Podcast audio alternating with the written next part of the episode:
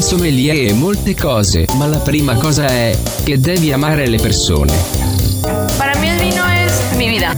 Un sommelier para mí es un, un comunicador pasional.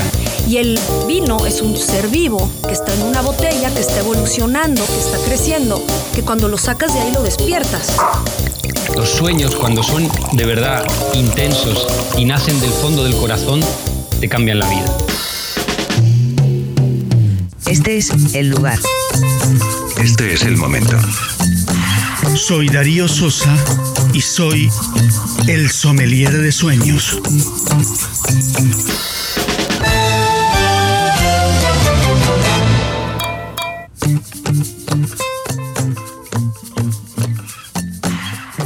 Desde Isla Verde, ciudad de Carolina, tierra de gigantes, en Puerto Rico, la isla del encanto, estamos haciendo Sommelier de Sueños. Un espacio que nació destinado a conectar con nuestra capacidad de celebrar. Salud. Las de Goya. Santé. Llamas. Cheers. Salud. Salud. Un lugar donde aprendemos de nuestras historias cotidianas y las de aquellos que nos han brindado de sí tesoros que nos han hecho mejores, pero que por ese vaivén de urgencias y valores en los que vivimos actualmente se han ido o nunca han estado presentes en nuestra memoria. El poder de las historias producen cambios a nivel mental y fisiológico. Los personajes nos proponen su propia narrativa, y en ella, actúan como espejos que cuentan cosas de nosotros mismos que no veríamos de otra manera. Nos proponemos acompañarte en este viaje que tenemos todos yendo contracorriente, tratando de que el celebrar no sea solo un hecho ocasional, sino una mirada que nos permita disfrutar lo más que se pueda, momento a momento y día a día. Y siempre acompañarnos con el vino, que es un motivo de encuentro y una recompensa, que nos permite hacer un paréntesis para aprender a jugar con los sentidos, la vista, el olfato, el gusto. Algunos dirán educarlos. Sí, es válido, pero a mí me gusta decir más jugar.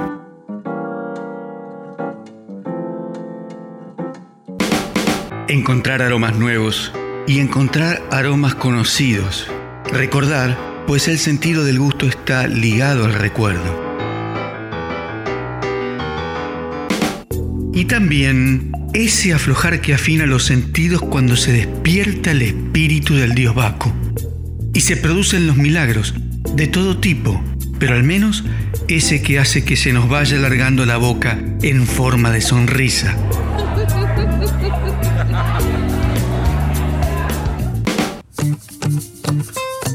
Vamos a hablar de dónde vienen, el tipo de uva, la crianza, cómo se creció en barrica y cuánto tiene de botella. Tú lo vas a probar y como sé que no hay un solo paladar, tú vas a poder encontrar tus propias sensaciones, las del vino y la de los sueños. Eso que te va a tocar va a conectar contigo y aquello que secretamente va a despertar en ti.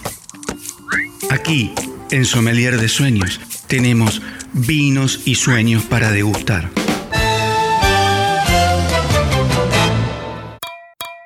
Nuestro correo de contacto es hola-sommelierdesueños.com. Allí nos puedes contar dónde estás, qué haces, cuál es tu sueño y si tienes un vino, cuál es tu favorito y por qué. La mujer y el hombre han estado desde siempre vinculados por razones fuertes. Esta vinculación significa unión, pero también desunión. En lo social, hoy en día, vivimos fuertemente un movimiento de igualdad de género. En este debate que propone poner a ambos sexos en igualdad ante la ley y las oportunidades, muchas veces se malentiende a tal punto que lleva a creer que esa igualdad solo se reduce a una fusión de identidades para ver quién en esa lucha de poderes puede dominar o liberarse de una dominación. Y luego de atravesar numerosas barreras legales y culturales, mujeres y hombres terminamos distanciados, resentidos y con un profundo vacío. Este vacío, tan inherente a la mujer como al hombre, lleva actualmente a la insatisfacción de las relaciones que mantienen.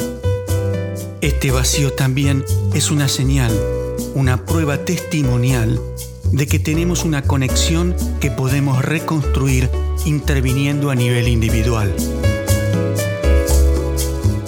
Nuestras relaciones no pueden basarse en la lucha por el poder ni regirse por el derecho de propiedad, sino por el respeto mutuo, siendo personas independientes, con identidad propia, con voluntad de consenso, que hallen su satisfacción en el complemento. La nueva mujer necesita un hombre nuevo para relacionarse plenamente. Para ello es necesario conectar con nosotros mismos y aprender sobre nuestras diferencias. Nuestro personaje de hoy es John Gray. Nació en Houston, Texas, en 1951. Escritor, psicólogo y consultor de parejas, escribió un bestseller en 1992. Los hombres son de Marte y las mujeres son de Venus, con el que ha ayudado a millones de parejas de todo el mundo a conocer sus diferencias y a transformar sus relaciones, vendiendo 50 millones de ejemplares en 50 idiomas. Y como todo aprendizaje tiene su cuota de dolor, nada como el humor para relativizar y descomprimir. Y en esto de entender el humor, hombres y mujeres no lo hacemos de igual forma. De esto se trata nuestro programa de hoy, de aprender de nuestras diferencias con humor. Hoy les presentamos Venus, Marte y el humor en clave de mujer. Poder abrir una botella y, y contar una historia. Salud. Salud.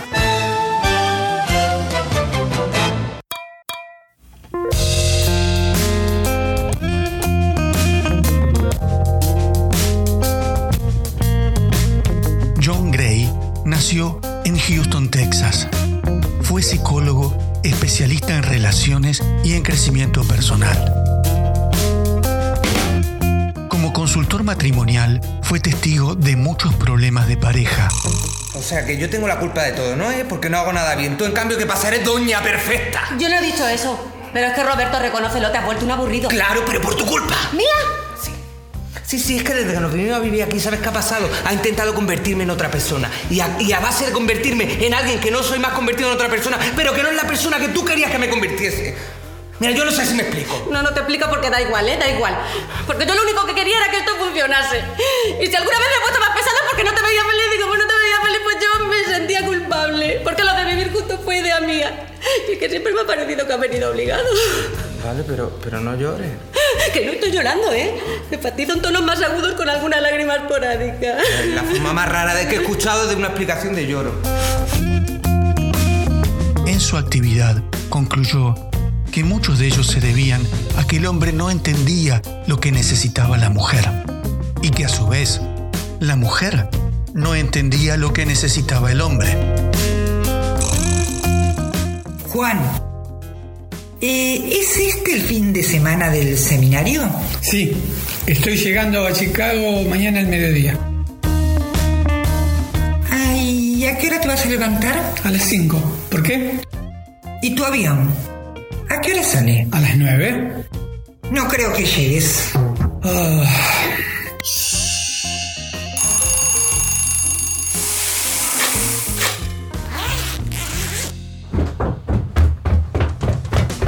¿Tenés el pasaje? ¿Llevas tu billetera? ¿Tenés el dinero suficiente? Ay, ¿guardaste tu ropa? ¿Tenés dónde alojarte? María, hace 14 años que llevo dando cursos y nunca hasta ahora perdí un avión. Te agradezco la preocupación, pero lo que haces no me ayuda. Entiendo que me quieras ayudar. Si me olvido el cepillo de dientes o la crema afeitar, deja que me enfrente a los problemas. ¿Sabes? Si llego a perder el avión, te voy a agradecer que no me digas te lo dije. Por favor, ten confianza en mí.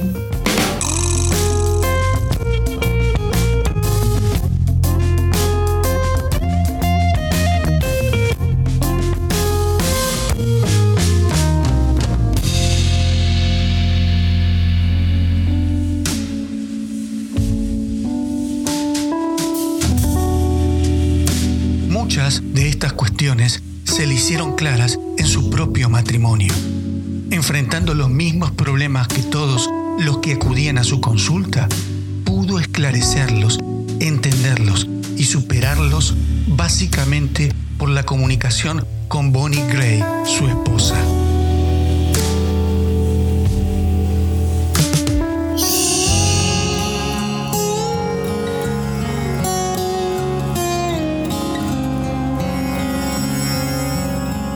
A su matrimonio, contaba con un antecedente inusual.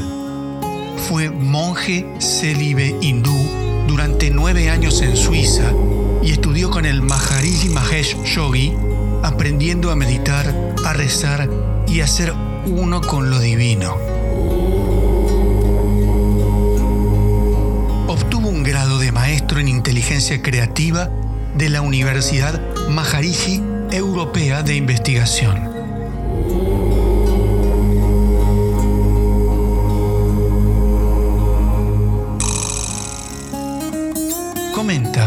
Sus conferencias que no necesita una pareja o dinero para ser feliz, que la felicidad es un estado interior del que cada uno es responsable. Pero el estar en pareja con una mujer lo ha ayudado a ser más feliz. En cambio, afirma que para el caso de las mujeres, hoy en día no necesitan de un hombre para vivir, pues son independientes. ¿Por qué una mujer, en comparación con otros tiempos, necesitaría un hombre? Hoy en día es un gran misterio. Es más natural que las mujeres puedan ser felices por sí solas, pero en el caso de las que son heterosexuales, necesitan de un hombre para ser aún más feliz.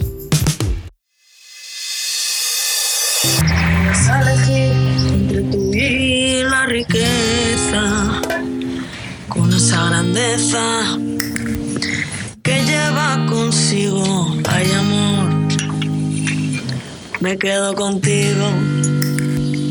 Si me das a elegir entre tú y la gloria, pa' que hable la historia de mí por los siglos. Ay, amor me quedo contigo. Pues me he enamorado y te quiero y te quiero solo deseo estar a tu lado. Buenos días, Rubito. Soñar con tus ojos, besarte los labios. Que cantas muy bien, que si no. Ya no sabía qué más hacer para despertarte. Como no te quieres que te toque porque eres muy legal, sentirme en tus brazos y ser muy feliz. Anda, venga, que te regalo un buen desayuno.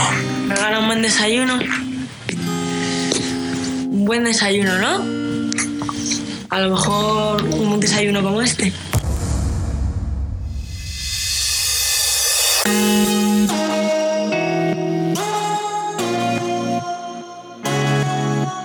Cuando habla de ser más felices, habla de romance y de sexo. El sexo es una energía importante. Sostiene que para que el sexo siga siendo relevante a lo largo de los años, la comunicación fuera del dormitorio tiene que ser honesta, creativa y fluida, para que dentro del dormitorio se pueda mantener vívidamente el romance.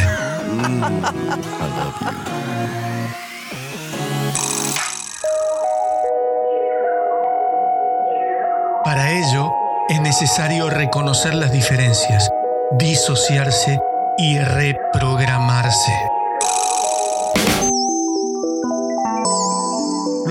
10 años de matrimonio y de consultoría matrimonial, escribió su primer libro en 1992. Cuenta que inicialmente los hombres eran de Marte y las mujeres de Venus. Desde tiempos lejanos, los marcianos, mirando a través de sus telescopios, descubrieron a las venusinas.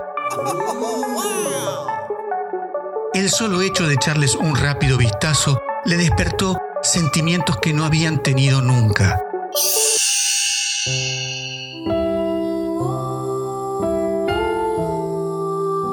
Se enamoraron.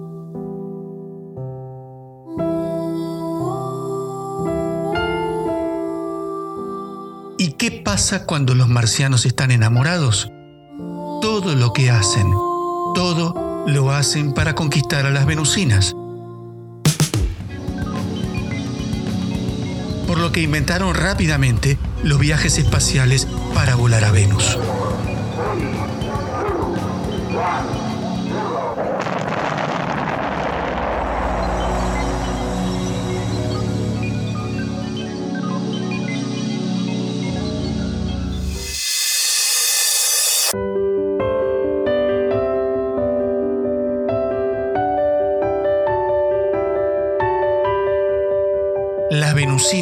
Habían sabido en forma intuitiva que ese día iba a llegar alguna vez y los recibieron con los brazos abiertos.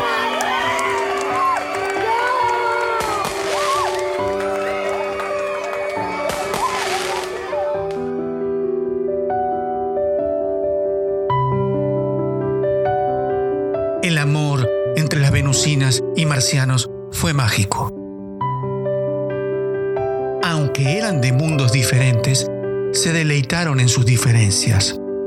Pasaron meses aprendiendo uno acerca del otro, explorando y valorando sus diferentes necesidades, preferencias y pautas de comportamiento. Durante años vivieron juntos, enamorados y en armonía.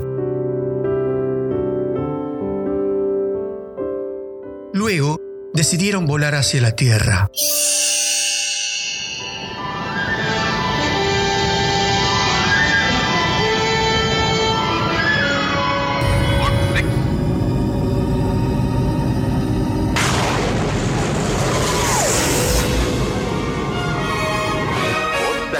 Speed, warp 7. Straight to the Earth, Captain.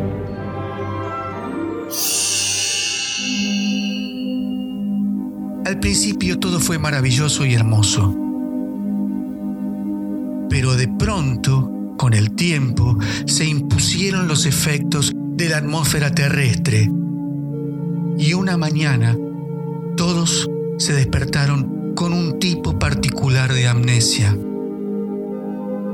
La amnesia selectiva.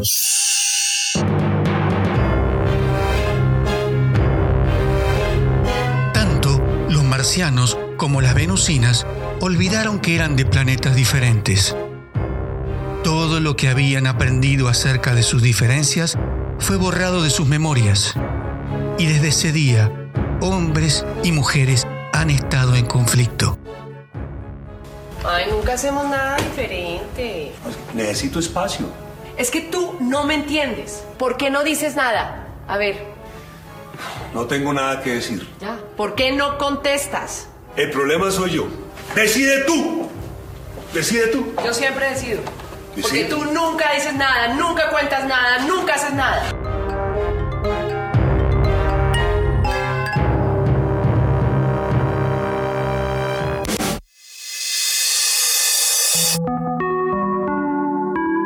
Y se instaló, tanto en los marcianos como en las venusinas, los hombres y las mujeres, el siguiente patrón mental.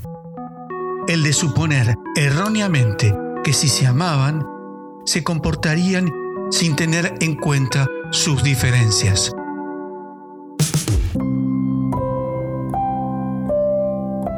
De allí viene que, aunque enamorarse sigue siendo algo mágico y también parece eterno como si el amor durara para siempre,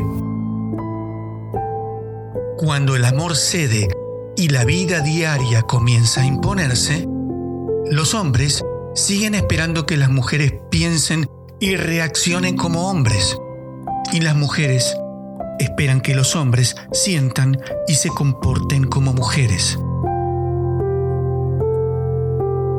Con la omisión de las diferencias, los hombres y las mujeres perdieron la habilidad de tomarse el tiempo para comprenderse y respetarse. Se tornaron exigentes, criticones e intolerantes.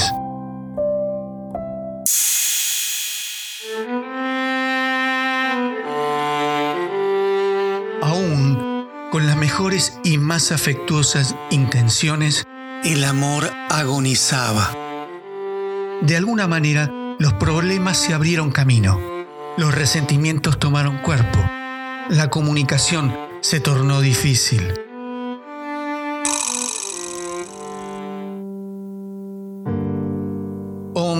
Y mujeres se dejaron de hablar. La desconfianza creció. Surgieron el rechazo y la represión. Y se perdió la magia del amor. El amor comenzó a morir. Le ocurrió prácticamente a todo el mundo.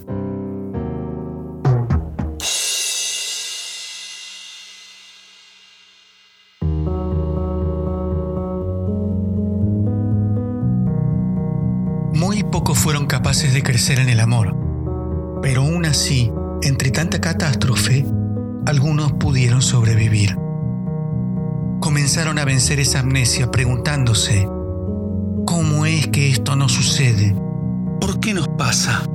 ¿Por qué a nosotros?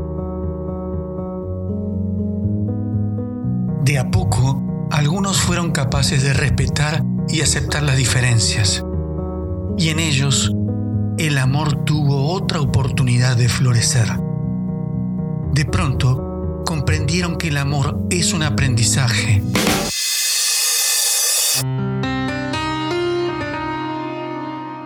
Cuando se entienden las diferencias, se descubren soluciones creativas para amar y apoyar mejor a las personas a quien queremos.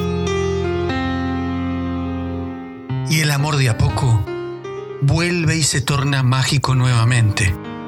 Y puede perdurar si recordamos nuestras diferencias.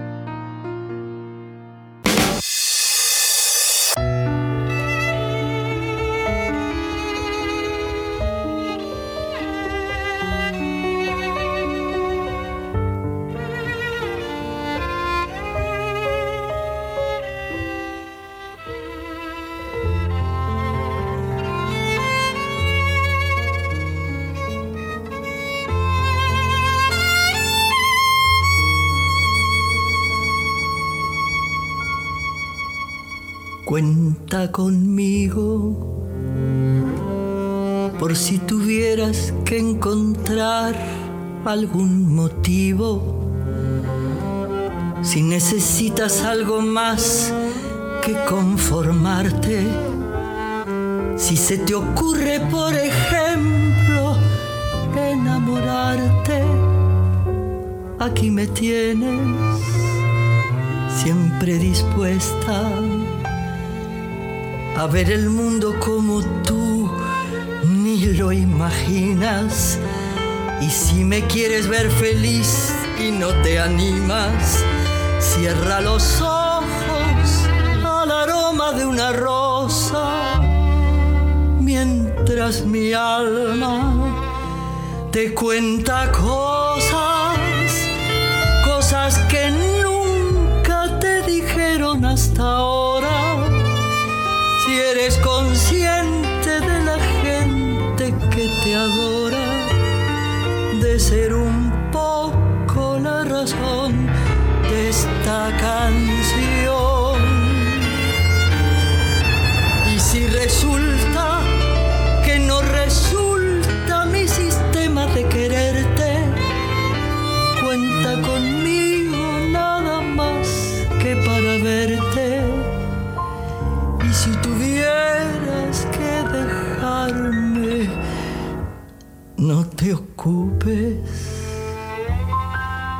Yo me podría acomodar sin molestarte en un rincón donde pudiera quieras acordarte que cuando el tiempo haya pasado y tengas ganas, en esas ganas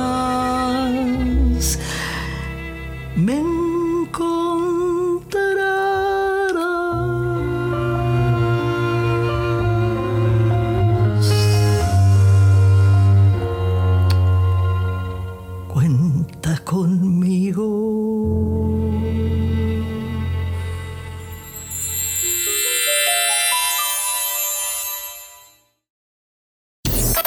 Thanks for listening.